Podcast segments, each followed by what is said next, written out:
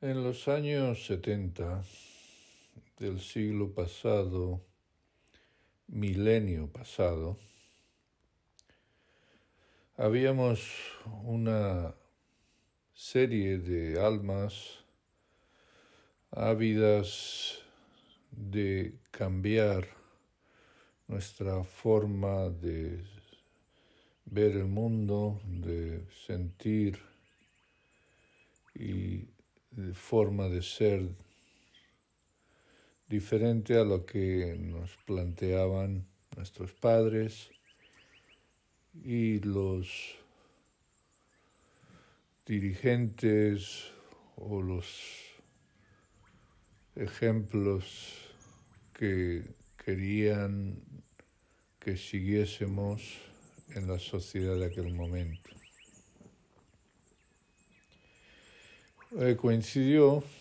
con el desembarco de lo que ahora llaman gurus,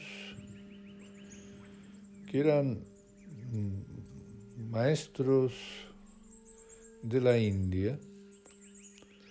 que tenían un conocimiento de la tradición,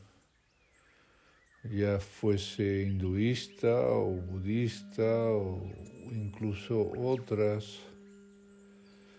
líneas tradicionales que coincidían con religiones mayoritarias o no necesariamente, porque también en todas las escuelas de la India eh, la complejidad es tan grande que pueden ser no,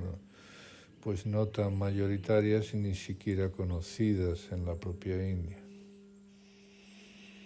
En mi caso, mm, eh, y en mi destino lo que me tocó encontrarme fue a uno de estos maestros que seguía la tradición esotérica de la religión Sikh. cuando digo esotérica me refiero que eran líneas de esa sabiduría ancestral que quedaba escondida a la sociedad, escondida a la vista de todos. De hecho, era una línea tántrica eh, que estaba eh, transmitiéndose en secreto, no en público.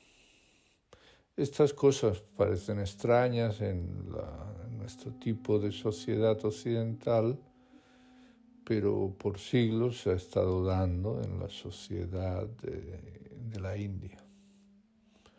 Y cosas todavía mucho más raras que aparecen en algunos documentos, libros y que nos explican aquellos que conocen esa historia. En mi caso llegó ese maestro a través de Estados Unidos, que fue el lugar donde se dio ese movimiento, que asociado también al movimiento Sikh, asociado a estas, a estas líneas espirituales orientales. Hubo un boom, hubo un una difusión y como todas las cosas que llegan a la sociedad eh, democrática, capitalista, pues se fue absorbiendo y fue asimilando hasta convertirse en un producto, un servicio, en una manera de transacción eh, eh, económica, comercial o religiosa, da igual. Si es religiosa también tiene transacciones económicas y tiene también intercambios pues, entre los individuos afines a esas ideologías. Estados Unidos también tiene su propia manera de gestionar esos diferentes movimientos religiosos todavía con mayor diversidad que en España o incluso en Europa, donde podemos encontrar montones de sectas que se inscriben y que la propia Constitución lo permite. En España, como es reciente la democracia y la ley de libertad religiosa, y más en los años 70, ya no hablamos de, cómo era antes, y aunque ha cambiado en el momento actual de esta charla que es 2023, eh, igualmente la influencia de, esa cultura religiosa católica romana sigue prevaleciendo como, como la religión predominante. Raramente puede expandirse de forma abierta y de una manera completa religiones hinduistas o que vienen, provienen de esta historia antigua de la India. Por los, la dificultad de, de entenderlo y de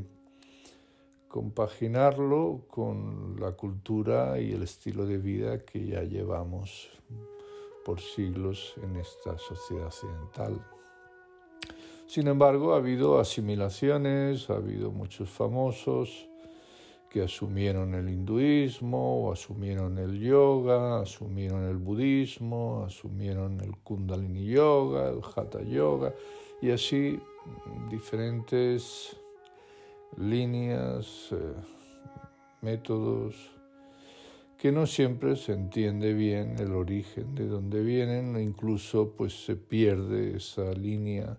que nos lleva a las raíces de la propia materia que, que practicamos, estudiamos, porque se vuelve un producto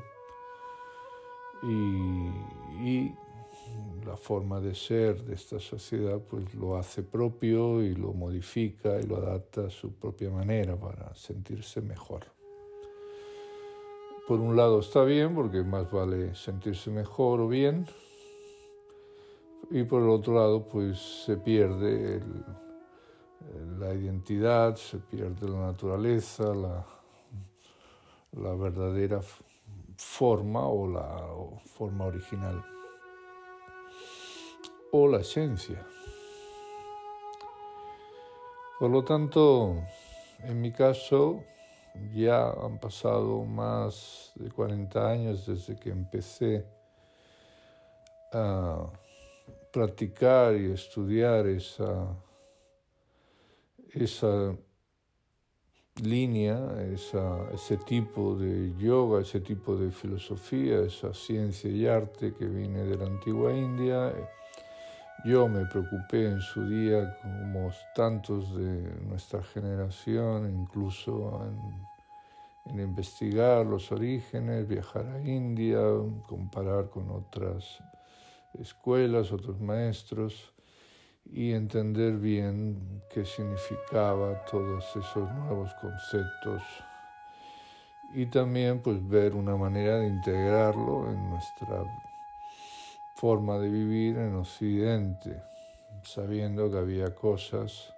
o dándonos cuenta que había algunas eh, conductas que incluso pues eran o mal vistas o incluso ilegales en,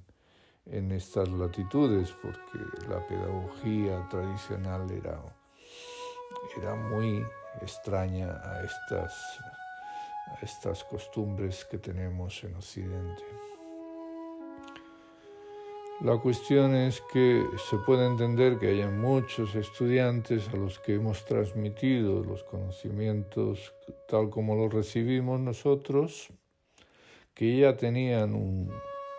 vamos a decir, una adaptación en la psicología, el lenguaje, la comunicación, para que pudiésemos entenderlo. Ya que